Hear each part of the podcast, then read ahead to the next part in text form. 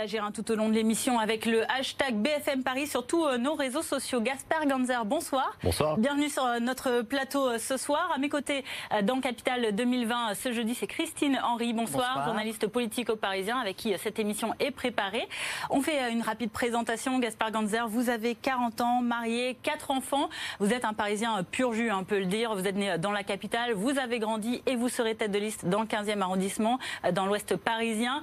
Fils d'une pédiatre, d'un ostéopathe. Vous avez choisi, vous, la communication comme filière. Après des études à Sciences Po et à l'ENA, vous êtes consultant en communication. Et c'est votre métier. Et puis, politiquement, puisque c'est pour cela qu'on vous reçoit ce soir, vous avez fondé le mouvement Parisienne Parisien il y a peu, c'était euh, fin 2018, euh, pour être candidat donc à la mairie de Paris, hors des partis traditionnels. C'est ce que vous dites. On en parlera euh, dans un instant. Bienvenue dans Capital 2020. Voici le sommaire de ce qui vous attend. Avec nous, on va décrypter l'actualité de ces derniers jours à Paris, en Ile-de-France, notamment euh, la grogne euh, des, agriculteurs qui ont bloqué une partie euh, des routes d'Ile-de-France, c'était hier, ou encore la grève qui nous attend pour le 5 décembre prochain. On en parlera avec vous. Ce sera dans le tour de l'actu dans Paris News. Nous testons aussi vos connaissances de Paris et de sa région dans notre quiz. Pourquoi vous souriez? Parce qu'on a peur toujours de ne pas être à la hauteur. mais on va voir, ça se passe naturellement. voilà, ce sera très convivial, hein, on vous rassure. C'est Paris Screen, ce sera dans un instant. C'est l'une des thématiques que vous placez au cœur hein, de euh, euh, votre politique. On va parler des classes moyennes également dans cette émission, leurs difficultés également euh, dans Paris. De quoi s'agit-il exactement? Décryptage dans quelques instants. Ce sera avec notre journaliste politique BFM Paris, Alexia Elisabeth. L'interpellatrice du jour, c'est Anne-Claire Boux, tête de liste EELV dans le 18e arrondissement de Paris. Et avec elle, nous parlerons sécurité dans les quartiers populaires notamment. Voilà, on commence tout de suite avec l'actu de la semaine. C'est parti.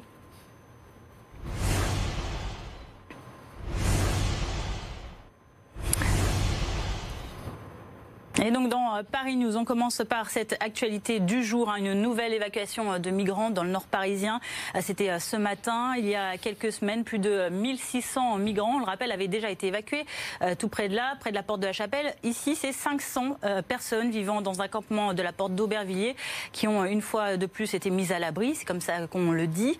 Elles devaient être conduites vers des centres d'hébergement, des gymnases, une évacuation partielle puisqu'elle n'a concerné qu'une partie du campement. De nombreuses autres personnes sont restées à la rue après cette évacuation. Question, Christine Henry Alors, donc on en est à la 60e évacuation depuis 2015.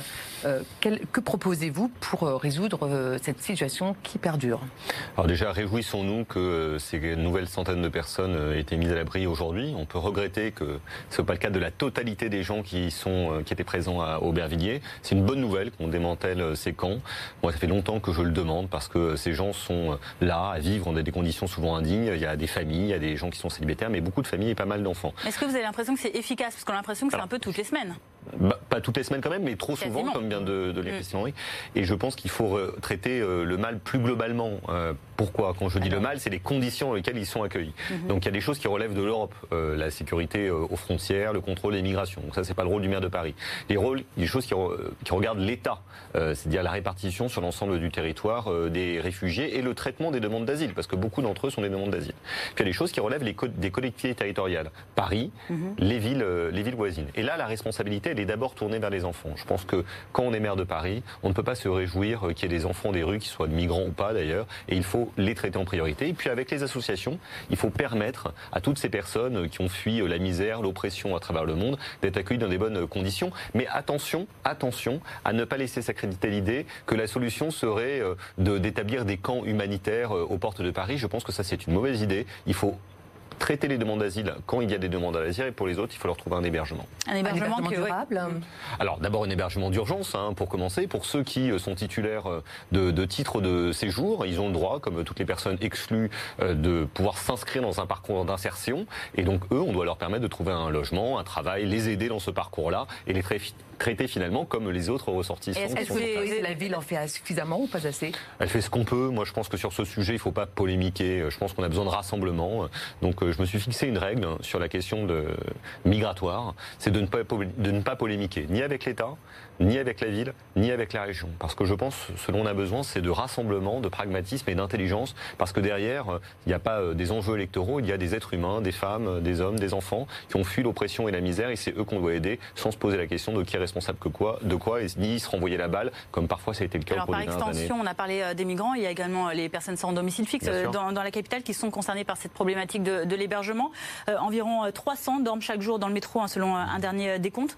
comment est-ce qu'on peut régler cette, cette, cette problématique d'urgence quand on sait que la semaine prochaine, par exemple, des périodes de grand froid sont attendues dans la capitale Alors c'est toute l'année hein, d'ailleurs, et c'est mm. dangereux tant l'hiver que l'été, parce qu'il y a souvent plus de morts dans la rue mm-hmm. l'été. 300, je pense que le chiffre est malheureusement trop faible. Il est beaucoup... tous les jours. Hein, voilà, je pense que c'est beaucoup plus de gens. Et plusieurs centaines d'enfants des rues. Mhm. Je pense que la première responsabilité euh, de la ville de Paris, c'est de traiter le cas des enfants des rues. Moi, je l'ai dit, j'ai pris cet engagement. La première action que je conduirai si je deviens maire de Paris, avec toute l'équipe de Parisiennes Parisiens qui fait cette campagne, c'est de traiter la situation de ces enfants des rues. Certains sont exploités dans le cadre de réseaux de trafic d'êtres humains. D'autres ont été abandonnés par leurs parents. D'autres. Qu'est-ce que vous proposeriez eh concrètement euh, Il faut, il faut en faire une priorité politique, c'est-à-dire tous les jours aller avec les équipes municipales, des travailleurs sociaux, mais aussi avec les associations non sans les métiers et avec la justice, parce que parfois il faut extraire euh, de leur famille euh, ces enfants, c'est douloureux, hein, c'est ah difficile, avec les... Bah oui, bien sûr, hein, si, euh, si des gens sont exploités par des réseaux ou si les parents n'ont pas la capacité de subvenir aux, besoins, parfois il faut pouvoir placer ces enfants avec les régimes de l'aide sociale à l'enfance. ces situations sont identifiées, où les logeriez-vous? Bah, D'abord, pour les enfants, il faut les loger dans le réseau de l'aide sociale à l'enfance, hein, parce que dont c'est la responsabilité. Il y a assez de, places actuellement à Malheureusement, il n'y en a pas assez. Il y a des centres de l'aide sociale à l'enfance qui sont dans Paris, d'autres qui sont gérés par la ville de Paris, qui sont aussi euh, dans euh, la grande la petite couronne euh, mhm. parisienne. Donc il faut y consacrer davantage de moyens, même si on y consacre pas mal de moyens. Et puis après, il y a les adultes. Sur les adultes, il y a deux types de situations. Il y a des gens qui sont à la rue, dont la place n'est pas nécessairement dans l'hébergement classique. Mhm. Ce sont des gens qui ont des qui ont, qui ont qui avaient déjà ou qui ont acquis malheureusement euh, des maladies mentales, euh, des psychotiques ou des gens en grande détresse personnelle, des schizophrènes, et qui sont victimes, victimes du fait qu'il n'y a plus assez de lits aujourd'hui dans les hôpitaux psychiatriques parisiens, euh, Maison Blanche, Sainte-Anne. Donc là, il faut que l'État prenne ses responsabilités et recrée des lits à Sainte-Anne, à Maison Blanche, parce qu'il n'y a pas assez de lits pour traiter ces gens qui sont malades. Et quant aux autres, qui sont la majorité, qui sont des gens qui sont victimes d'exclusion, eh bien, de façon extrêmement modeste et pragmatique, il faut trouver des solutions pour chacun. pour ceux qui ont déjà fait des maraudes, on sait qu'aller parler, c'est pas simple de sortir quelqu'un de la rue. Parce que s'il est. C'est un parcours long. Oui, c'est vrai, c'est pas, S'il est dehors, c'est pas simplement parce qu'il n'a pas de toit. C'est mhm. aussi parce qu'il s'est désocialisé, il a été abandonné, il a vécu des accidents dans sa vie. Et donc, pour le sortir de la rue durablement, il faut pas simplement lui trouver un toit, il faut le faire. Mais il faut aussi l'aider à se remettre dans un chemin qui va le conduire vers l'emploi, vers la citoyenneté. Là, pour le coup, ça mettra pas un ou deux ans pour être réglé, mais plusieurs, plusieurs années. On va poursuivre euh, dans l'actualité avec la situation des agriculteurs. Hier, mercredi, plus de 1000 euh, tracteurs ont bloqué euh, les grands axes routiers d'Île-de-France autour de Paris, puis euh, l'avenue des Champs-Élysées avec ces ballots de paille qu'on a vus au cœur de la capitale, des opérations escargot pour dénoncer un agribashing, un dénigrement de la profession, aussi des conditions de travail rendues plus difficiles selon pour, par les politiques de l'État. On écoute d'ailleurs un des agriculteurs qui s'est exprimé hier. Nous sommes agressés tous les jours, que ce soit euh, verbalement ou physiquement. C'est inadmissible. La motivation n'est plus là. Moi, j'ai un fils de 12 ans qui aime le métier. Je ne sais même pas si je dois le conseiller de faire des études agricoles. Et euh, un suicide par jour, euh, ça suffit, quoi. Ras-le-bol. Voilà, le mouvement a été euh, suspendu dans la soirée par euh, le syndicat agricole euh, FNSEA. Concrètement, qu'est-ce qu'on peut faire ici, à Paris, en Ile-de-France, pour redonner un peu espoir aux agriculteurs? Alors moi, j'ai beau être un pur citadin et être né et grandi à Paris, je suis très sensible à la condition des agriculteurs, des paysans. Je suis en binôme dans cette élection municipale avec Isabelle Saporta, qui est mhm. une des plus grandes spécialistes françaises de toutes les questions agricoles et qui m'en a souvent parlé. Il y a beaucoup de choses à faire, mais il faut d'abord les soutenir humainement, psychologiquement et politiquement. Moi, je ne supporte pas la mise en cause de nos agriculteurs de nos paysans euh, qui sont souvent victimes d'une énorme machine de l'agroalimentaire, qui ne savent pas comment s'en sortir alors qu'ils ont souvent investi leurs deniers personnels. Je ne parle pas des grands producteurs céréaliers, mais je parle des petits artisans de l'agriculture.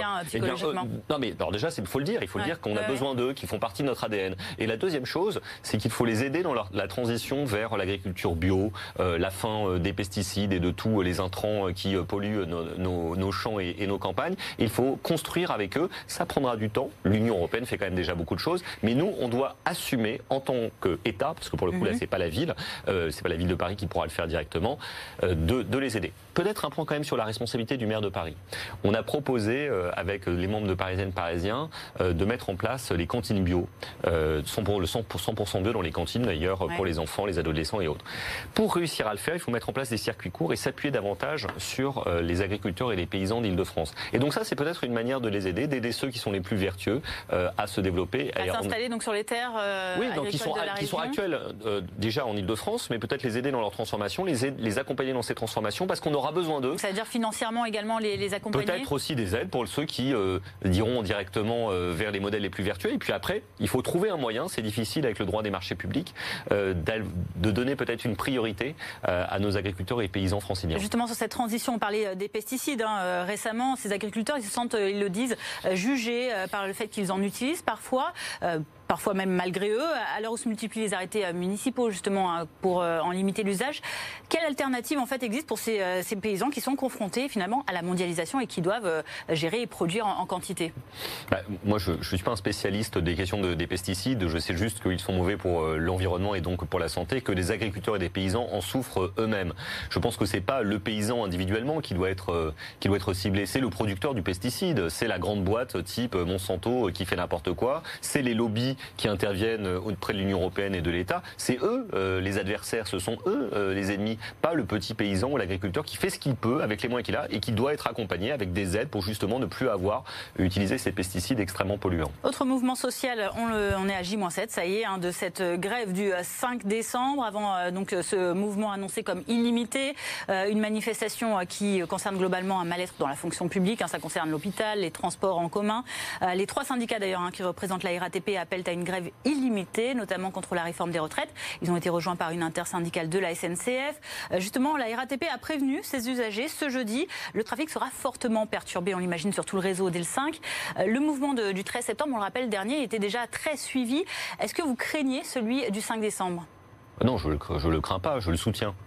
Euh, parce que je considère que euh, les agents publics du service public euh, en général, que ce soit la SNCF, la RATP, dans les hôpitaux, sont les gens qui souffrent, sont souvent montrés du doigt comme si c'était des privilégiés. Vous savez, moi je suis fonctionnaire, ça fait 15 ans que je suis sorti d'école, mhm. mais je suis toujours fonctionnaire, même si je suis en disponibilité aujourd'hui pour cette campagne municipale. Quand on est fonctionnaire, on ne fait pas des toujours un travail facile. On a des droits et on a aussi des obligations. Quand on est candidateur de la RATP, qu'on passe sa vie dans des tunnels, qu'on commence parfois ses journées très tôt, on les termine souvent très tard, on a le droit contre une rémunération qui n'est pas très importante en général, d'avoir un régime spécifique de retraite. Mhm. moi, je suis à leur côté. Bien évidemment, ça sera pénible pour les usagers, mais on serrera, euh, on serrera les coudes et on essaiera de trouver aussi des moyens pour se déplacer autrement. Moi, je me souviens des grèves de 95. Il y avait une, tout Paris était bloqué. Il n'y avait plus un métro, il n'y avait plus un RER, il n'y avait plus un train. Les gens, au début, n'étaient pas contents. Ils grognaient, etc., les Parisiens. Non, moi j'étais d'ailleurs, parce que je devais me balader à pied pour aller euh, au lycée, au collège, une activité sportive. Et puis au bout d'un moment, il y a un élan de solidarité qui s'est mis en place avec ces agents publics. Parce qu'en fait, le service public, c'est ce qui permet la cohésion dans ce pays. La cohésion. Le vivre ensemble. Le jour où il y aura plus de médecins dans les hôpitaux, de conducteurs dans les trains, ou de policiers, ou de pompiers, on sera bien mal. Donc je pense qu'il faut les défendre et les soutenir. C'est votre actualité à vous, cette fois dont on parle. Ce matin, vous donnez une conférence de presse dans un bar du 4e arrondissement. On reviendra sur certaines de vos propositions Hein, justement au cours de l'émission. Mais tout d'abord, les sondages, ils vous créditent d'un pour cent d'intention de vote. Pourquoi est-ce que vous vous obstinez à participer, à vouloir être maire de Paris? Parce que je ne me bats pas pour moi. Euh, je ne me bats pas pour un poste, je ne me bats pas pour une fonction. Je me bats pour les Parisiennes et les Parisiens. Je me bats pour des idées, des idées auxquelles je crois. Pour si vous n'êtes pas élu, qu'est-ce que vous pourrez faire pour eux? Ben Déjà, pendant la campagne, on fait déjà beaucoup de choses. Vous savez, on a déjà déplacé euh, un certain nombre euh, de curseurs idéologiques. On a imposé des thèmes comme euh, la déconstruction du périphérique, euh, la nécessité d'augmenter le nombre de places dans les crèches, le bio dans les cantines, la police municipale. Déjà, on a fait œuvre utile à travers les propositions qu'on a mis sur la table et les débats qu'on a créés.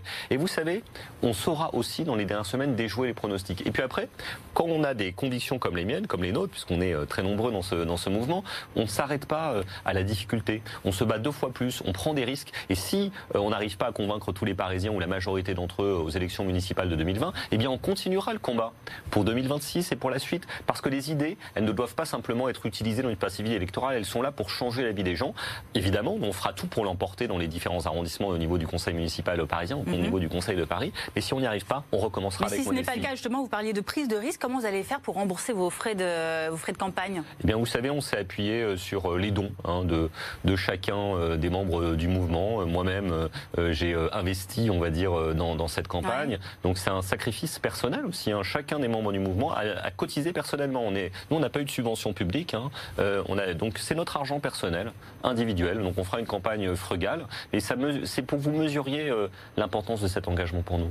On fait ça pas, c'est pas un jeu pour nous. Parce que du coup, ce sont des propositions que d'autres candidats pourront récupérer. vous bah, participez à l'effort collectif. Ils l'ont déjà fait d'ailleurs. Euh, ils l'ont déjà fait et c'est une bonne nouvelle. Vous savez, les, bonnes propositions, elles sont faites pour être volées. Donc que les gens se saisissent de nos propositions, nous on les partage. Et puis après, si on remporte les victoires politiques ou idéologiques, vous savez, elles préparent toujours des victoires électorales. Donc ne sous-estimez pas le fait que les Parisiens, les électeurs parisiens, sont des gens libres. Ils ne le cesseront pas dicter le score de cette élection, le résultat de cette élection par les sondages. Si vous deviez rejoindre un candidat, lequel euh, serait-il? Est-ce que ce serait Griveaux ou bien Anne Hidalgo Vous savez, je, comprends que vous posiez cette question, mais si je voulais rejoindre un candidat, je l'aurais déjà fait depuis très longtemps. Je serais allé frapper à la porte de ou de l'autre. Si j'ai décidé, avec euh, Isabelle Saporta et tous les membres de Parisiennes Parisiens, d'avancer de façon libre et indépendante, c'est parce que je pense que c'est la bonne manière de créer le débat dans le cadre de cette élection.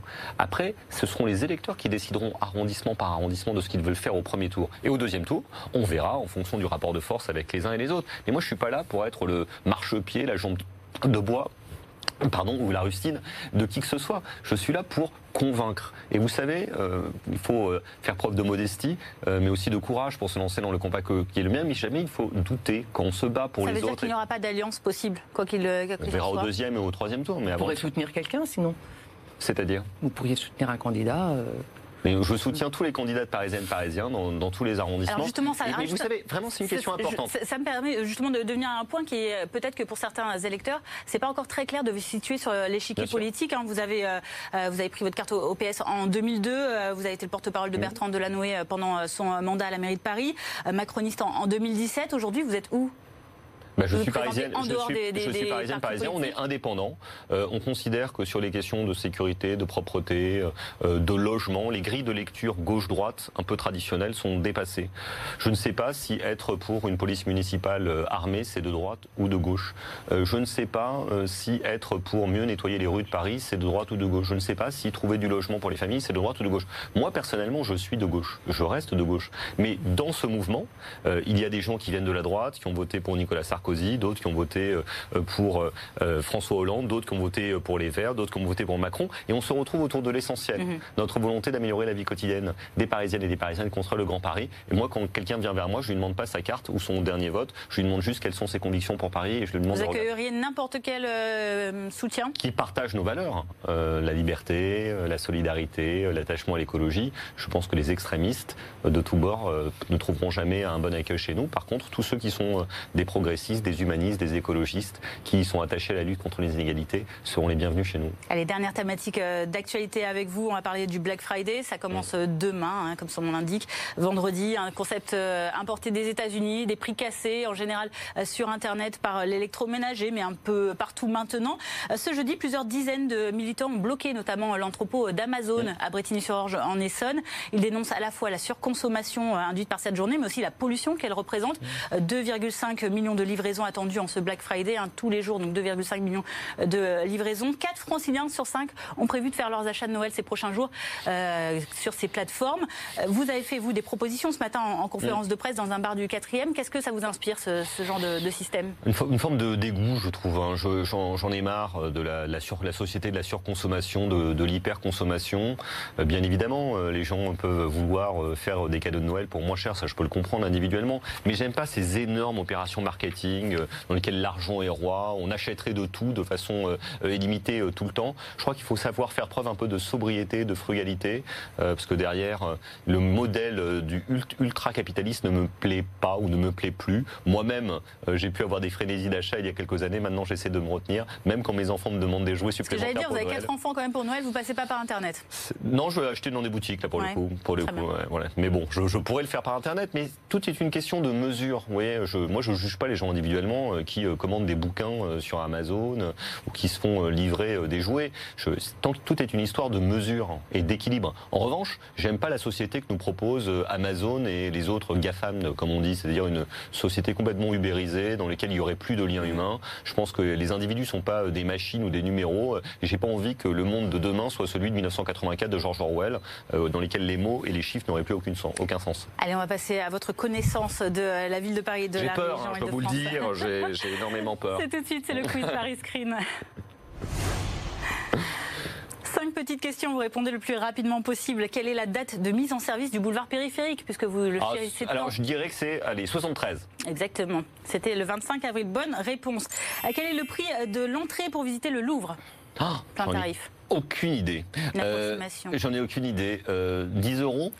Un peu plus cher, 17 euros. Ah, On ne vous accorde pas le point. Merde Mince Troisième question, combien de villes portent le nom de Paris dans le monde? Oh, C'est dur ça. Je sais qu'il y en a eu au moins une aux États-Unis, mais allez, je dirais une dizaine.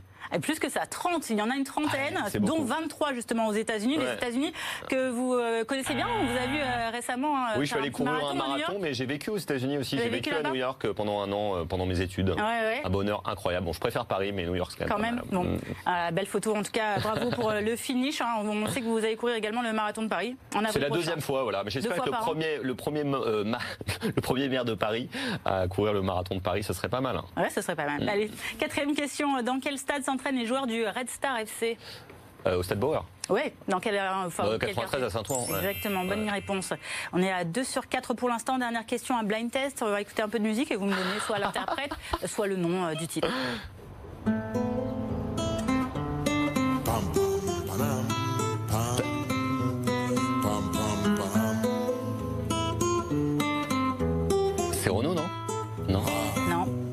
Deux secondes. J'ai grandi sur une île sans mer, aux vagues sèches et grises. En n'accorde pas le point, c'était Osmo Puccino. Ah oui, merde, Oxmo, Évidemment. bien sûr. Ah Osmo Puccino qu'on a entendu avec Pam Panam. Voilà. 4, donc 2 points sur 5. Voilà, c'est votre note finale.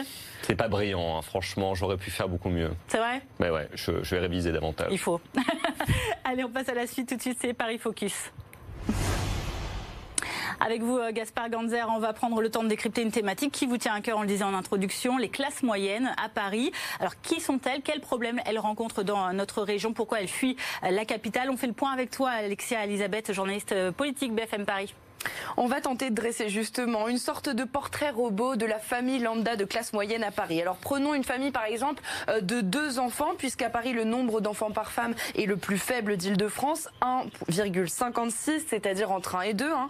Euh, selon l'INSEE, une famille avec deux enfants a pour revenu mensuel à Paris autour de 4 468 euros, alors que euh, le revenu médian en France est de 3 420 euros pour une famille avec deux enfants toujours. Hein. Donc les classes moyennes parisiennes euh, sont un petit peu euh, plus riches que les classes moyennes en France. Cette famille de classe moyenne, elle vit plutôt dans les arrondissements eh bien, de l'Est parisien ou euh, ceux de la périphérie. Hein. ça va du 10e au 15e arrondissement, puis du 18e au 20e en gros. Mais là réside le problème principal, justement. Les familles de classe moyenne ne peuvent plus habiter où elles en ont envie. Par exemple, les quatre premiers arrondissements leur sont quasiment inaccessibles et on peut parler aussi euh, du prix moyen euh, du mètre carré à Paris qui est donc de 10 216 euros euh, donc par mètre carré. voilà ce qui décourage beaucoup de familles et les pousse parfois à quitter la capitale. Beaucoup de services municipaux sont également très chers. Certains parlent du prix des crèches, d'autres de la cantine. Mais une fois qu'on a un toit sur la tête et qu'on occupe son jeune enfant, il faut faut aussi se nourrir, se soigner et on en a parlé un petit peu plus tôt, euh, pouvoir se cultiver et parfois euh, c'est euh, très cher. Regardez ce diagramme donc pour voilà les transports donc sont en moyenne plus plus 5,7% plus cher donc à Paris qu'en province. On peut aussi prendre par exemple l'alimentation. Si on a un ticket de course de 100 euros en province, eh bien il faudra compter 106,50 euros à Paris. Même chose pour la santé, plus 6,6% pour une consultation à 100 euros, eh bien, il faudra débourser à Paris 106,60 euros. C'est-à-dire que pour des choses qui pèsent déjà très lourd euh, dans le quotidien euh, de ces familles, euh, sur une dépense donc de 200 euros, hein, pour reprendre notre ticket de caisse et notre consultation, les Parisiens doivent débourser 13 euros en plus. Cette présentation n'est pas exhaustive puisque nous n'avons pas pris en compte les familles monoparentales, les familles nombreuses, mais Gaspard Ganzer, du ticket de cinéma en passant par les transports, la santé, que comptez-vous faire pour soulager un petit peu le quotidien de ces familles tentées par l'exode. Alors, le ticket de cinéma, vous en avez parlé. Oui, alors ici, hein, Non, mais donc je suis candidat dans le 15e et je, passe ma, vie dans cet arrondissement et euh, je vais souvent au ciné avec euh, mes enfants. Et euh, en général, bon, on fait cet petit effort financier. Moi, j'ai une carte illimitée. Et là, j'ai découvert, on allait on voit la, Reine des Neiges, ah. que je devais sortir 7 euros de plus parce que le film était en 3DX, je ne sais quoi, etc. Et que mes enfants devaient payer beaucoup plus cher que d'habitude. Et je, je, me suis intéressé à la politique tarifaire. Résultat, j'ai vu le prix des places dans le, le pâté Beaugrenelle mais qui est totalement délirant. Donc il faut que Pathé, franchement, fasse un effort. Euh, au-delà des, firmes privées, comment est-ce qu'on fait pour réduire ces petits coûts de la vie comme ça à, Paris pour les familles Non, mais sur le cinéma, vous savez que le CNC, l'État et la ville de Paris mhm. ont des leviers hein, pour, euh, avec euh, les, exploitants, décider de faire baisser les prix. Donc on le fera. Enfin, c'est pas du tout un, pas du tout un hasard et je, je le dis pas du tout par hasard. Après, moi j'ai deux, deux, ou trois sujets de prioritaires. Le premier, c'est les crèches. J'en ai, j'en ai parlé. Mhm. je pense que un, il n'y a pas assez de place en crèche. Une demande sur deux qui est refusée. Et d'autre part, deuxième point, même si les tarifs sont progressifs, ça reste très cher. Parfois, c'est un mois de salaire euh, à l'échelle, à l'échelle d'une famille. Comment on résout ça? Eh bien, moi, je pense qu'il faut faire un effort financier du côté du contribuable parisien, donc du budget de la ville. Je pense qu'il faut réaliser d'un côté des économies sur la masse salariale. J'ai proposé qu'on baisse les effectifs de la, de la, ville de Paris de 10% au cours du prochain mandat. Et l'argent qu'on récupérera, il faudra l'utiliser pour aider certains services publics. Je pense que les crèches, pour baisser mhm. les tarifs, voient pour les rendre gratuites et construire des nouvelles places. Mais je pense qu'il y a d'autres sujets. Les conservatoires, l'accès à la culture, c'est fondamental. Là aussi, on peut travailler sur la politique tarifaire pour que ça soit moins cher. Et puis après, le nerf de la guerre, c'est vraiment le logement. Il n'y a pas assez de logements intermédiaires pour les familles à Paris. Et même plus largement, il n'y a pas assez de logements à Paris. Qu'est-ce que vous proposez pour en créer des... Oui, alors ça, c'est un vrai sujet clivant de la campagne électorale. Il y a des candidats qui vous diront qu'ils sont contre la construction de logements, parce qu'ils considèrent que la ville est trop dense. Moi, je suis favorable à la création de 30 000 logements supplémentaires à Paris neufs. Alors, il y a des zones d'aménagement concerté qui sont disponibles dans lesquelles on peut construire des logements. La ZAC Paris-Nord-Est, c'est sur les rails de la gare du Nord et de la gare de l'Est. La ZAC de Paris-Bercy, sur la gare de Bercy qui est à côté euh, dans le prolongement la gare de Lyon. Et puis il y a dans le 13e la ZAC de Paris-Masséna. Il y a de l'espace où on peut construire, contrairement à ce qui est dit. Pas énormément d'espace, mais un peu d'espace. Il y a des gens, il y a des candidats, euh, pour ne pas citer les Verts, par exemple, M. Bournazen, M. Villani, qui disent qu'il faut arrêter tout projet d'aménagement, par exemple à Paris-Bercy ou euh, même à Paris-Nord-Est. Je ne suis pas d'accord avec ça. Il faut construire des logements neufs. Ça, c'est un vrai clivage de la campagne et je me battrai là-dessus parce que si on ne construit pas de logements neufs, on dit aux gens qui veulent monter à Paris ou aux familles dehors allez ailleurs. Vous n'êtes pas les bienvenus à, Paris. Le jour où vous, aurez un accident de la vie, le jour où il y a un divorce, le jour où il y a un changement d'emploi, le jour où votre situation personnelle évolue, vous ne pourrez plus vous loger dans cette ville. Ces trois zones dont vous... parlez, elles concerneraient la construction de combien de logements Elles pourraient résoudre le. Ah, je pense que dans ces, dans ces trois zones, on peut construire, euh, en, les additionnant, euh, l'ensemble des logements que j'ai annoncés, c'est-à-dire les 30 000 au cours du, prochain mandat. Vous envisagez aussi de faire payer les, euh, les propriétaires de logements vacants? Vacants, oui. Alors, à Paris aujourd'hui, il y a 100 000 logements vacants qui sont ni des résidences principales, ni des résidences secondaires, et qui ne sont pas non plus utilisés par les propriétaires pour les louer à des tiers, ou même pour faire de la location meublée touristique. Ce sont des endroits qui sont laissés sciemment vides pendant plus d'un an, c'est-à-dire qu'ils sont achetés et acquis dans une perspective de spéculation immobilière. Donc aujourd'hui, il y a déjà une taxe sur les logements vacants, mais qui représente en gros le montant d'une taxe d'habitation, donc c'est pas du tout dissuasif. Nous, on propose la création d'un loyer fictif en disant aux propriétaires D'accord. Vous ne voulez pas utiliser ces logements. Vous ne voulez pas les mettre en location. Vous les laissez totalement vides juste parce que comme ça vous raréfiez l'offre. Eh bien, vous allez devoir payer un loyer fictif qui servira à rénover les logements insalubres, à construire de nouveaux logements et à rénover aussi le parc de logement social qui en a bien besoin. Vous avez évoqué euh, le, cas justement de ces euh, plateformes de location euh, saisonnière. Airbnb, vous en pensez quoi justement? C'est un thème justement aussi de, campagne, hein, surtout. Airbnb a pris beaucoup trop de, et Abritel, les autres plateformes de location meublée touristique ont pris beaucoup trop de place. Je crois que Paris est le deuxième marché aux États-Unis, euh, le premier marché aux États-Unis d'ailleurs, pour ces locations meublées touristiques. Il y a des quartiers entiers, ça a été dit par votre collègue tout à l'heure, comme le centre de Paris, dans lesquels il n'y a plus de deux pièces, il n'y a plus de studios, parce que les gens euh, se, mettent, tout sur Airbnb. Il y a même aujourd'hui les locaux commerciaux, qui étaient des bureaux ou des échoppes d'artisans, qui sont transformés en Airbnb. Donc là, il faut vraiment encadrer davantage. La ville de Paris, d'ailleurs, il faut le reconnaître, a fait des efforts dans ce domaine-là. Mais ça dépend beaucoup de l'État. Donc il faut certainement diminuer le nombre de nuitées dans lesquelles... Moi, je pense qu'il faut aller jusqu'à 30. C'est 120. Est-ce qu'il faut les interdire? L'interdiction me semble disproportionnée à ce stade, mais si le phénomène continue de prendre de l'ampleur, il faudra se poser la question de l'interdiction ou l'extrême limitation dans certains quartiers centraux de Paris, euh, parce que vraiment le centre de Paris aujourd'hui est en train vraiment d'être colonisé littéralement par les locations meublées touristiques, et c'est trop, parce qu'il faut que les logements servent quand même d'abord les gens qui vivent dans cette ville, que les gens utilisent un peu Airbnb euh, pour euh, leurs vacances ou pour faire une recette de poche, ça je trouve ça très bien, mais il faut que ça reste raisonnable, pas que ça devienne une industrie ou un système économique en tant que tel. Que c'est la situation qui vous a fait euh, vendre les parts de votre société Puisque Airbnb était euh, l'un des clients de votre société C'était un des clients de, la société euh, que j'avais créée en 2017, qui s'appelle 2017 d'ailleurs. Moi, je me suis jamais occupé personnellement de, Airbnb. Si j'ai décidé de quitter cette société, que vraiment j'ai mis du temps à construire et à développer, qui a bien marché, d'ailleurs, vous savez, c'est pas simple d'être un entrepreneur, mais on a réussi à le faire. Elle existe encore aujourd'hui. Non, c'est que je pense qu'il quand on décide de se lancer dans un projet aussi difficile que euh, la conquête de la mairie de Paris, ça mérite de s'y consacrer totalement. Donc aujourd'hui, j'ai quitté cette entreprise, je me consacre totalement à la campagne. Euh, je suis encore enseignant, parce que je pense que c'est important de continuer à transmettre. Donc je suis mhm. enseignant à Sciences Po et, à HEC euh, notamment. Ça me prend quelques heures par semaine, mais tout le reste, je le consacre, tout le temps qui me reste, je le consacre à la campagne municipale parce que Paris vaut bien de s'y consacrer totalement. Allez, on va parler justement des préoccupations des Parisiennes et des Parisiens. Nos journalistes sont allés à leur rencontre dans les rues de la capitale. Voici ce qu'ils vous demandent, Gaspard Gonzer. Première question de ce monsieur. Pour moi, le plus grand problème, c'est les transports en commun qui sont malheureusement pas accessibles pour les personnes en situation de handicap. Ce qui serait bien, c'est que euh, le, futur maire de Paris euh, mette les transports en commun accessibles vraiment pour tous, que ce soit pour les personnes handicapées, aveugles ou sourdes. Mmh. Voilà, cette personne donc atteinte de, handicap qui vous interpelle sur la question. Oui, c'est une honte la situation des transports publics parisiens aujourd'hui. Ils ne sont pas accessibles aux aux personnes en de mobilité réduite, handicapées, euh, personnes âgées, familles. il faut faire des investissements importants. Euh, ça fait de nombreuses années que la ville de Paris et surtout la région Île-de-France, qui est le principal contributeur du STIF Île-de-France mhm. Mobilité, s'y engager, mais malheureusement les choses ont peu changé. Donc là, il va falloir faire un effort financier, hein. je préfère le dire, qui répond. De la poche de qui? Bah, Des euh, franciliens, mais aussi des Parisiens. Je pense que les Parisiens doivent aussi y contribuer, ça doit être une priorité. Ça prendra beaucoup de temps parce que c'est des travaux extrêmement lourds, mais il n'y a pas que l'accessibilité aux personnes à mobilité réduite, hein. il y a aussi les personnes qui souffrent d'handicap euh, visuels, auditifs, ou aussi de handicap euh, mentaux. Euh, il y a beaucoup de choses qui ont été faites ou expérimentées, mais maintenant il faut dépasser le cadre de l'expérimentation pour la salle suite d'investissement. Ça ne reposera pas simplement sur l'épaule du maire de Paris. Il faut que l'État y mette les moyens, l'État, hein, puisqu'il y a une politique mhm. nationale en faveur du handicap, la région et les autres communes. Est-ce que vous avez une idée de l'enveloppe que ça demanderait à ce, Plusieurs centaines de millions d'euros, voire on touchera probablement le milliard. Allez, autre question. Hein. Notre invité de la semaine dernière, c'était Cédric Villani sur ce plateau. Il avait une question à vous poser, ah, euh, justement. On, on l'écoute avec vous et vous répondez derrière.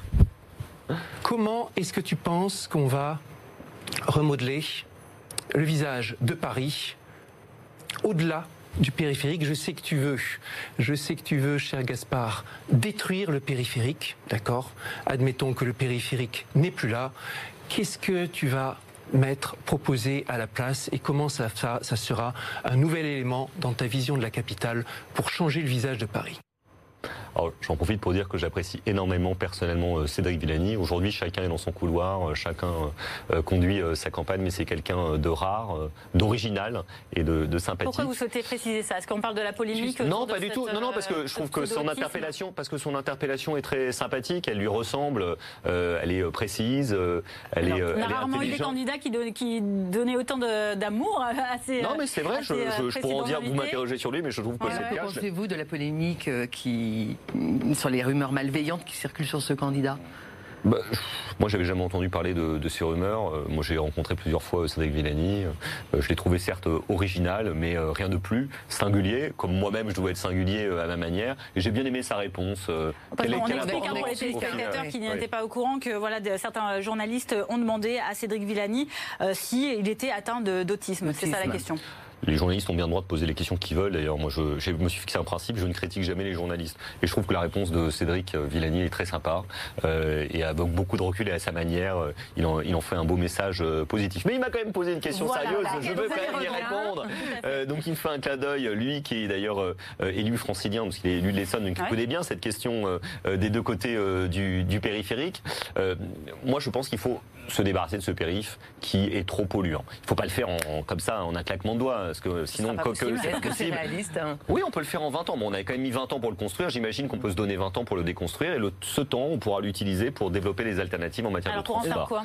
Et alors, à la place, qu'est-ce qu'on pourra? Une fois donc, donc on est dans 20 ans. Hein, on a entre temps euh, développé les alternatives en matière de transport. Donc on est dans 20 ans. Vous êtes encore maire de Paris? Je ne sais pas où euh, mes successeurs. Non, je pense que je, je pense que je serais passé à autre chose, mais j'aurais passé le relais à une nouvelle génération. Je pense que c'est bien de passer le relais à une nouvelle génération. Et eh bien à la place, si on fait un rêve, on pourrait imaginer qu'il y ait des espaces verts des équipements publics supplémentaires, on parlait des crèches tout à l'heure, mais aussi peut-être des, des, EHPAD, des stades de foot, on parlait de Bauer tout à l'heure, de stade du Red mhm. Star, peut-être d'autres, et puis surtout du vide et de la respiration. Mais alors à la place, on les mousse ces automobiles qui aujourd'hui roulent sur le périph' en fait, il faut moins se poser la question des automobiles que des gens qui sont dans les automobiles. Donc il faut trouver des solutions. Et eh bien d'abord, il faut développer les transports publics à l'échelle de l'île de France. Vous savez, on a développé un projet, enfin on, l'État, euh, les villes ont développé un projet qui s'appelle le Grand Paris Express. Mhm. C'est Nicolas Sarkozy euh, qui a, eu, qui a eu cette idée. Je regrette que le gouvernement actuel ait décidé de repousser euh, la réalisation de ce Grand Paris Express. Vous savez qu'on est allé mettre toutes les grandes écoles d'ingénieurs à Saclay, par exemple, et on a dit, bah, finalement, eh ben, la station qu'on devait mettre à Saclay, eh ben, on va l'ouvrir dix ans plus tard. C'est n'importe quoi. Donc moi, je pense que la ville de Paris, je pèse mes mots, la ville de Paris et les autres communes limitrophes doivent certainement remettre la main à poche personnellement pour aider à la réalisation de ce Grand Paris Express parce qu'il nous permettra de nous faire gagner tous ensemble, franciliens, métropolitains. Donc ça, c'est une première chose. Après, moi, j'ai des idées plus originales. Le développement d'un vaporetto euh, parisien qui permet du transport fluvial. Euh, Donc de des navettes, euh, voilà, transport de personnes sur la Seine. On parlait de New York tout à l'heure. Il, y a des navettes qui permettent d'aller entre les îles et, Manhattan, par exemple. il y a le, le vaporetto phénicien, exactement. Alors Venise qui a d'autres problèmes à l'heure actuelle de submersion, euh, il y a des vaporettos. Il y a d'autres villes qui utilisent le transport fluvial. Je pense que Paris n'utilise pas assez son fleuve, que ce soit pour les livraisons de marchandises, on en a beaucoup parlé avec Isabelle Saporta au cours des derniers jours, mais aussi pour le transport des voyageurs. C'est bien qu'il y ait des bateaux mouches, mais ce serait bien aussi qu'il y ait des Parisiens qui puissent se déplacer sur ce, ce beau fleuve qu'est la Seine. Et par exemple, pour les artisans, les professionnels qui ont besoin d'utiliser euh, leur véhicule comme euh, outil euh, de travail, qu'est-ce que vous proposez en alternative? Bah, C'est une des idées justement qu'on a, qu'on a développées ce matin avec Isabelle Saporta, les membres de Parisienne Parisien. Je pense qu'il faut davantage utiliser le transport fluvial. C'est déjà un peu le cas. Il y a des enseignes comme Franprix, par exemple, qui le font mhm. avec une base logistique, mais bon, ça reste quand même relativement modeste. Et puis, il faut utiliser les parkings actuels qui sont de plus en plus vides comme des bases de relais logistiques. Et enfin, favoriser des livraisons propres du, du dernier kilomètre. C'est difficile, il faut l'expérimenter, il faut trouver euh, un arrondissement pilote, ça pourrait être le centre de Paris par exemple, dans lequel on fasse ces livraisons propres à camionnettes électriques, euh, vélo, parce qu'il faut permettre aux artisans de, travailler. L'idée n'est pas d'interdire aux gens de se déplacer en voiture, mais il faut qu'ils le fassent de façon utile, donc pour ceux, ceux qui ont besoin de travailler avec leur voiture, et surtout de façon propre. C'est ça le bon deal qu'on propose, un deal positif, parce que l'écologie euh, punitive, les gens n'en supportent pas. Justement, vous parliez d'une ville propre, on a une dernière question de Parisien pour vous j'attends qu'il y ait une continuité à, développer les espaces verts à, Paris. Euh, alors l'espace vert, ça peut, aussi, ça peut, aussi, vouloir dire juste planter des arbres aussi le long des, avenues. Hein. Euh, voilà, plus il y a de verdure et mieux on se porte. Les espaces verts très rapidement. Aujourd'hui, il y a 500 000 arbres à Paris. Je pense qu'il faudrait doubler le nombre d'arbres. Donc il faut construire des espaces verts supplémentaires, certainement. Peut-être le périphérique nous permettra d'en faire davantage. Agrandir les bois, bois de Boulogne, bois de Vincennes. Et puis imaginer des diagonales, vertes pardon, à l'échelle du, Grand Paris. Parce que c'est à cette échelle-là qu'il faut penser notre végétalisation. Allez, n'hésitez pas à réagir avec euh, le hashtag toujours BFM Paris au cours de cette émission. Euh, une invitée nous a rejoint sur le plateau. C'est tout de suite donc Paris en face. Anne-Claire bonsoir, bienvenue euh, dans l'émission. Vous êtes tête liste euh, Europe Écologie Les Verts dans le 18e arrondissement de Paris. Vous portez le volet sécurité des écologistes et vous avez des questions à poser à Gaspard Ganzer. En effet. Je voudrais revenir sur euh, la grande opération de communication du moment, sur la police municipale mmh. armée. Mmh. Je dis grande opération de communication parce qu'en fait, c'est plutôt un mensonge puisqu'aujourd'hui la loi ne permet pas mmh. de créer une police municipale. Mmh. Donc en gros, ça mmh. revient à armer des agents qui vont euh, verbaliser des incivilités de voirie, de propreté. Quand on voit le nombre de blessés dans les manifestations, on considère que ce n'est pas une bonne idée de rajouter de l'armement dans l'espace public. Et en plus, ça ne ferait que accélérer le désengagement de l'État et le retrait de la police nationale.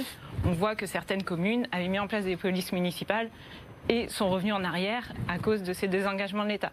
Je voulais vous demander comment vous allez régler les problèmes des Parisiens et des Parisiennes, et notamment dans mon arrondissement du 18e, dans le nord-est, où il y a besoin d'une action vraiment rapide. Comment vous allez régler les problèmes des Parisiens avec cette police municipale armée? Je vous remercie vraiment pour cette interpellation. Ce que, ce que j'aime beaucoup dans la politique, euh, c'est que justement il y a des clivages et qu'on n'est pas d'accord euh, sur tout. Je suis d'accord avec beaucoup des propositions d'Europe Écologie Les Verts, mais là on a un vrai désaccord. Je considère que face euh, à l'évolution de la délinquance à Paris, la constitution de hotspots de violence dans certains quartiers de Paris, on a parlé de la place de la Chapelle, on a pu parler de Riquet, on a pu parler de Ballard, de Porte-de-Vente, il faut une action résolue. Il n'est pas raisonnable aujourd'hui de ne pas avoir de vraie police municipale et de ne pouvoir compter que sur la police nationale qui, elle, est aspirée par la lutte contre le terrorisme, la lutte contre les grands trafics. La délinquance explose à à Paris, il y a plus de cambriolages, plus d'agressions contre les personnes et notamment contre les femmes. il y a des endroits dans lesquels il y a du trafic de drogue à ciel ouvert, vous les connaissez, parce que vous connaissez très bien le, 18e arrondissement. Donc comment est-ce qu'on agit? Un, évidemment par euh, la prévention, parce que c'est comme ça qu'on règle les choses durablement. Mais deux aussi par une action résolue sur le terrain. Comme la police nationale ne peut pas tout faire, il faut qu'il y ait des agents municipaux qui puissent s'investir. Et moi, je pense que ces agents municipaux, ils ne doivent pas être en danger quand ils se retrouvent face à des délinquants chevronnés et extrêmement dangereux qui, eux, sont souvent armés.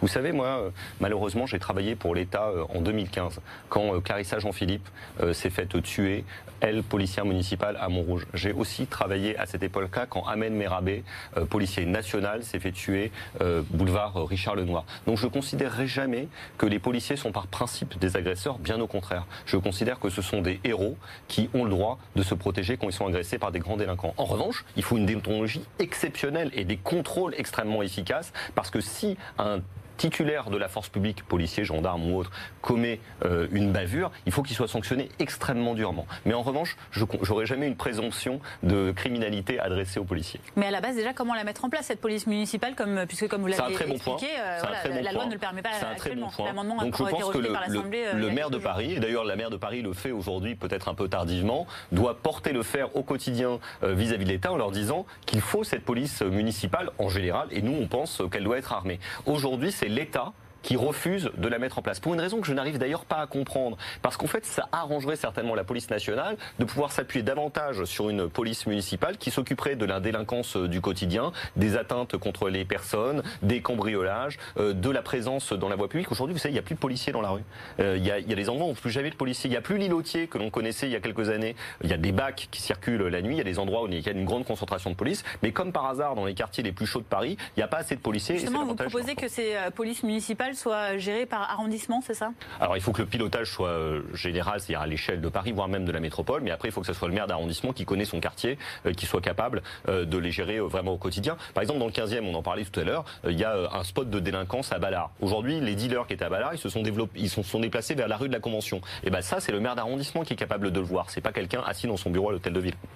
En fait, moi, je vous suis pas trop parce que l'important, c'est de remettre de l'humain sur le terrain. Mhm. C'est de mettre les moyens sur de l'humain, plus d'agents. Oui. Et en fait, le coût qu'on va mettre à armer la police, à former une police municipale, et encore hypothétiquement, si on arrive à changer la loi, c'est pas de l'argent qu'on met pour remettre de l'humain. Mm. Oui, il faut remettre des gens sur le terrain qui vont créer du lien, du lien de proximité, de la médiation, qui vont connaître les quartiers.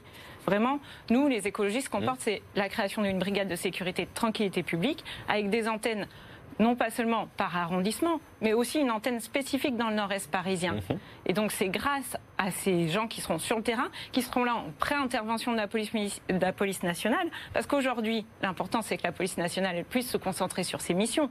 Donc la priorité, c'est que la ville assume ses missions à elle avant de vouloir commencer à faire les missions de la police nationale. Mais vous voulez qu'on ne soit pas d'accord sur ce point, mais on va l'être en réalité. Notre divergence, elle porte sur l'armement. Nous, on est favorable à ce que la police soit armée, vous y êtes défavorable. En revanche, je ne pense pas que considérer que cette police doit être armée doit, doit la détourner des missions essentielles dans lesquelles on a une harmonie. La prévention, la présence dans l'espace public, euh, la détection. Mais c'est quand même pas anodin des armes, de porter des armes. Vous parlez d'armes létales bah, c'est pas du... Bah, bien sûr, vous savez, en plus, le concept d'arme létale, il est un peu apprécié parce que malheureusement, on peut tuer quelqu'un avec ses poings et on peut juste blesser avec une arme à feu. Mais oui, il faut euh, des armes qu'on appelle létales, qui sont en fait mhm. des armes qui permettent de tirer et de toucher quelqu'un à distance, mais dans une optique de légitime défense.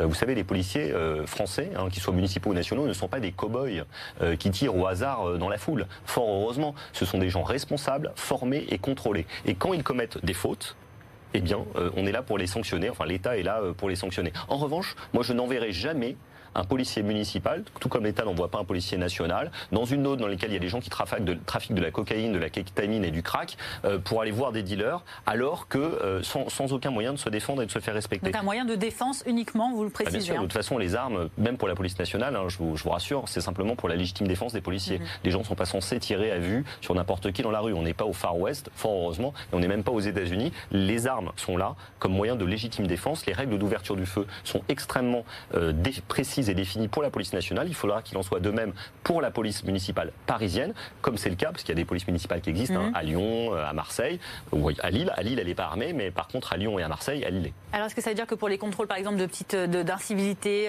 de ce genre de choses, ces, ces agents ne porteront pas d'armes et ceux qui vont sur des zones un peu plus sensibles en porteront? Je pense qu'ils ne pas obligés d'avoir des armes létales pour tous les policiers dans toutes les zones. Celui qui est là pour justement contrôler dans un quartier tranquille le contrevenant, celui qui ne respecte pas l'espace public, qui jette des détritus euh, par terre, euh, qui ne stationne pas son scooter ou sa trottinette au bon endroit, mais il n'est pas obligé d'être armé. En revanche, celui qui intervient de nuit dans un quartier chaud, il vaut mieux qu'il le soit, oui. Oui, mais en fait, quand on parle aussi du nord-est parisien, je pense qu'il ne faut pas faire de la surenchère. Mhm. Euh, on n'est pas en danger dans le nord-est parisien. Moi, je connais le 18e, j'y vis. Alors là, on va je me sens, totalement. Je me sens, je connais le sentiment mhm. d'insécurité. Je le comprends. Oui, il existe. on n'est pas en danger dans le nord-est parisien. Et donc, il faut remettre de l'humain sur le terrain, mais il faut aussi traiter les vrais problèmes, les problèmes de toxicomanie.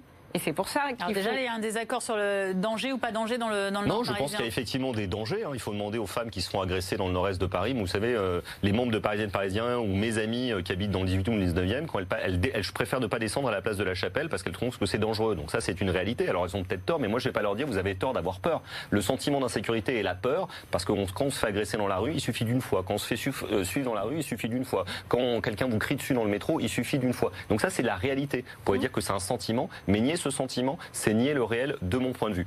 Après, ça n'empêche pas euh, d'avoir une action de prévention, parce que là, on est d'accord euh, là-dessus. Euh, bien évidemment que pour régler les phénomènes durablement et dans la durée, dans la longueur, il faut d'abord favoriser la prévention. Mais ça n'empêche pas d'avoir une action résolue pour se faire respecter sur le terrain. Dans les transports, notamment, on parle beaucoup d'insécurité. Hein. Récemment encore, Valérie Pécresse a proposé quelques mesures, par exemple plus de vidéosurveillance, plus d'agents, de 150 agents supplémentaires. Est-ce que ce sont des, des choses qui euh, voilà, qui sont euh, nécessaires, suffisantes Qu'est-ce qu'il faut mettre en place La vidéosurveillance, je ne sais pas. Euh, en revanche, la présence humaine, c'est une certitude.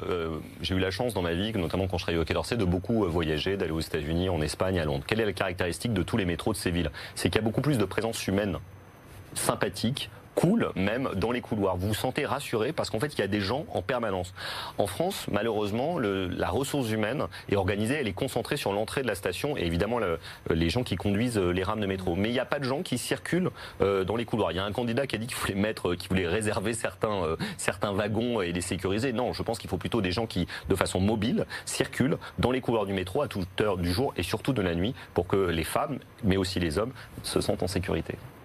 Eh ben, vous allez être ravis parce qu'on a plus de points d'accord que vous pensez. non seulement je ne nie pas le sentiment d'insécurité, en plus on porte aussi cette position de renforcer la présence dans les transports en commun, mais il faut aller plus loin, mmh. notamment euh, dans les commissariats. Euh, comme à Nantes, on peut mettre des agents de la ville pour euh, protéger les femmes, pour mettre à l'abri les femmes qui ont été victimes d'agressions. Parce que en 2018, sur 120 femmes qui sont décédées sous les coups, un tiers avait déjà déposé une plainte ou une main courante. Donc il faut mettre des agents de la ville, réserver que la ville réserve des logements pour qu'on puisse mettre à l'abri tout de suite ces femmes. J'espère que ça vous dérangera pas d'un point de vue éditorial, mais je suis totalement d'accord avec bah, elle. C'est très bien. Merci beaucoup. Anne-Claire Boux, on le rappelle, vous êtes tête de liste euh, euh, Europe Écologie Les Verts dans le 18e arrondissement de Paris. Tout de suite, on va passer à notre nouvelle rubrique. Ça s'appelle Vrai-Faux. Et on va changer de place. Voilà, nous rejoint de nouveau euh, Christine Henry euh, du Parisien. Merci, au revoir euh, Anne-Claire Boux. avec vous, on va voilà quelques questions rapides. Vous allez nous dire si c'est vrai ou faux. Première question, vrai ou faux, vous êtes un bad boy un mauvais garçon? Non, je pense pas. Non? Je pense pas, non. Vous n'avez rien fait de répréhensible dans votre vie? Ah si, j'ai fait beaucoup de choses de répréhensibles. Quoi, par exemple? Hmm. oh, je, je, pense que j'ai fumé des pétards quand j'étais petit, par exemple. Voilà. Petit, euh, un peu pas petit quand même. Ado et jeune adulte, on va ah dire. on, a, vu euh, les photos, vous les avez publiées ouvertement sur votre non, compte je les ai oubliées, je les ai oubliées euh, sur sur mon compte Facebook. Et alors vous savez pour l'anecdote. Vous le regrettez? non, pas du tout, parce que c'est ma vie et que le premier qui n'a pas fumé de pétard, je me jette la première boulette, on va dire. Alors bon, vous avez lancé des idées qui font beaucoup parler, mais qui sont pas toujours, qui sont difficilement réalisables. Est-il vrai ou faux que vous êtes le candidat de la com? Je sais, non, je pense pas. Enfin, j'espère pas. Je fais tout pour que ce soit pas le cas. Moi, vous savez, je bosse comme un cinglé. J'ai mis euh, beaucoup d'idées sur la table. J'ai écrit un livre. J'ai beaucoup travaillé. C'est documenté. Après, chacun est libre de penser ce qu'il veut, mais moi, j'ai beaucoup bossé en tout cas. Quand vous dites que vous voulez détruire le périphérique, mhm. certains pensent que ce n'est pas du tout réalisable et que c'est bah, simplement de l'affichage. Bah, ils ont tort. Euh, ils ont tort de, le penser parce que c'est documenté. On a élaboré un rapport avec euh, Cédric Allemand, qui est un géographe, et plein d'autres personnes, justement expliquant comment tronçon par tronçon on allait le faire. On est un peu besogneux. On a bossé. On a vu des experts à ne plus en pouvoir et on a fait les choses très sérieusement. C'est la même chose pour le loyer que pourraient payer les propriétaires des logements vacants? Oui, bien sûr. Alors d'ailleurs, c'est pas notre idée, hein, parce qu'il y a plein d'autres, il y a des économistes, hein, des questions de logement qui, euh, qui, ont développé cette idée depuis longtemps. Donc nous, on a essayé de, de la mettre en place ou de l'adapter euh, par rapport à Paris. Bon, vous savez, euh, j'ai fait des études qui sont pas très rigolotes. Euh, j'ai fait l'ENA, j'ai fait des finances publiques à plus en pouvoir, j'ai travaillé, travaillé, travaillé des exemples, des, des, examens et des concours. Donc quand je dis un truc en matière de finances publiques, de droit ou d'économie, je le documente parce que je pense qu'il faut être humble face à la connaissance. Donc ce n'est pas que de la com. Pas du tout. Vrai ou faux que François Hollande vous a déçu On rappelle que vous avez été euh, son, à la tête de son service de communication à l'Élysée lors de sa présidence. Ah non, faux, il m'a jamais déçu. Jamais Même quand il a dit qu'il préférait Anne Hidalgo à ah, vous en, termes de soutien Je préférerais qu'il vote pour moi, mais il se trouve qu'il vote en Corrèze. Donc euh, non, non, je ne en veux pas. Vous savez, moi je resterai loyal à François Hollande jusqu'à mon dernier jour parce que je suis fier d'avoir travaillé pour lui, notamment euh, quand il s'agit de défendre la France face aux terroristes. Il n'y a pas une petite pointe quand même, non Non, parce que moi quand je donne ma loyauté à quelqu'un et mon amitié à quelqu'un, c'est pour la vie. Et lui, c'est pas justement une, une, preuve de. Non, mais lui, c'était mon chef il fait ce qu'il veut, c'est un homme libre. Mais vous savez, il peut soutenir quelqu'un d'autre, soutenir Anne Hidalgo, ça ne changera rien. Je resterai loyal. Ok. Alors, vrai ou faux que Macron, votre camarade de promo à l'ENA, vous appelez ma poule Et est-ce que oui. c'est toujours le cas Alors, euh, oui, c'est vrai. Je crois que malheureusement, je n'étais pas le seul à être affublé de ce sobriquet. Euh, aujourd'hui, je ne le vois plus. Euh, je l'ai juste croisé il y, a, il y, a, quelques semaines, quelques mois, mais il m'a pas appelé ma poule. Il a dû m'appeler mon grand, c'est son genre. vous avez toujours des relations avec Emmanuel Macron? Très épisodiques, parce que je crois qu'il est un peu occupé, il un agenda un peu chargé. Et moi, de mon côté, je suis aussi pas mal occupé par cette campagne. Il faut que justement, une campagne électorale, ça se gagne au bistrot. Ah ça je crois que oui. Enfin en tout cas je, m'en persuade certainement parce que j'adore passer euh, ma vie dans les cafés, dans les bistrots, tout en surveillant ma consommation d'alcool parce qu'il faut boire avec euh, modération, donc j'enquille les cafés.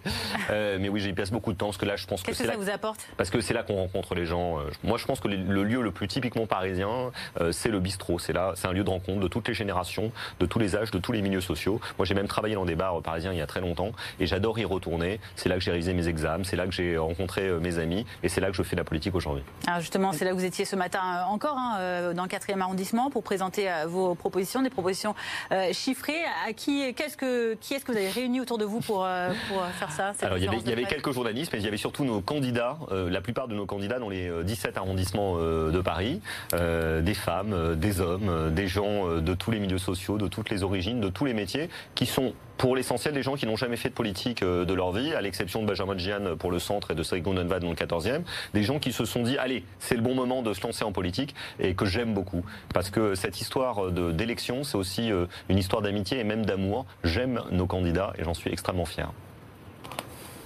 Allez, on va tout de suite euh, vous faire poser une question hein, pour euh, le prochain ou la prochaine invitée euh, de cette émission, Capital 2020. Alors, pour l'instant, suspense. des, des, réponses. C'est pas aussi simple que ça d'avoir tout, le temps des, candidats sur ce plateau. vous avez une, une, question à poser, en tout cas sur un candidat à la mairie de Paris qui pourrait être votre concurrent et qui aurait une problématique peut-être spécifique à résoudre pour les, Parisiennes et les Parisiens. Il y a un sujet dont on parle. Regardez cette caméra-là. Il, il, y a un sujet dont on parle très peu dans cette campagne électorale et je le regrette c'est le sujet de la culture. Moi, je pense que Paris est une ville de culture et j'aimerais savoir ce qu'on peut faire pour permettre aux artistes de revenir à Paris. Parce que j'ai envie que Paris soit de nouveau une fête, comme à l'époque d'Hemingway, comme à l'époque de la Beat Generation. Donc, comment est-ce qu'on fait pour réattirer les artistes à Paris? Vous avez l'impression, vous, que Paris n'est plus une fête? Bon, moi, je continue de faire la fête de temps en temps, même si euh, j'ai moins le temps avec la campagne électorale et ma vie de famille. Mais euh, je trouve qu'il y, a un, peu un bon ennemi qui commence à se mettre sur la tête de Paris. Donc, il faut. Euh, se remettre. Parce que c'est devenu trop cher ou parce, que, la vie, parce que sortir, ça coûte quand même très cher. Il y a quelques bons endroits comme le Cristal dans le 15e, je fais de la pub, dans lequel la, la, pinte est à 3 euros, mais euh, la plupart des endroits sont chers et qu'on est étudiant, c'est difficile de sortir. Mais après, je pense qu'il y a aussi un esprit. Il faut, il faut retrouver cet art de la fête. On a proposé euh, dans, dans le livre Nous autres Parisiens de créer une nuit de la danse. Mais en fait, la nuit de la danse, il faudrait que ça soit tous les soirs. Alors après, il faut respecter aussi les gens qui travaillent et qui veulent dormir. Mais je crois qu'on a besoin de nouveau d'un peu de peps et d'énergie et de surtout rire. Rire beaucoup. Merci à Gaspard Ganzer. Ce sera le mot de la fin, candidat de la, à la mairie de Paris avec le mouvement parisienne parisien. Merci à notre interpellatrice du jour, c'était Anne-Claire Boux, tête de liste Europe Écologie Les Verts dans le, 18e. Pardon. Merci également Christine Henry, euh, journaliste politique au Parisien.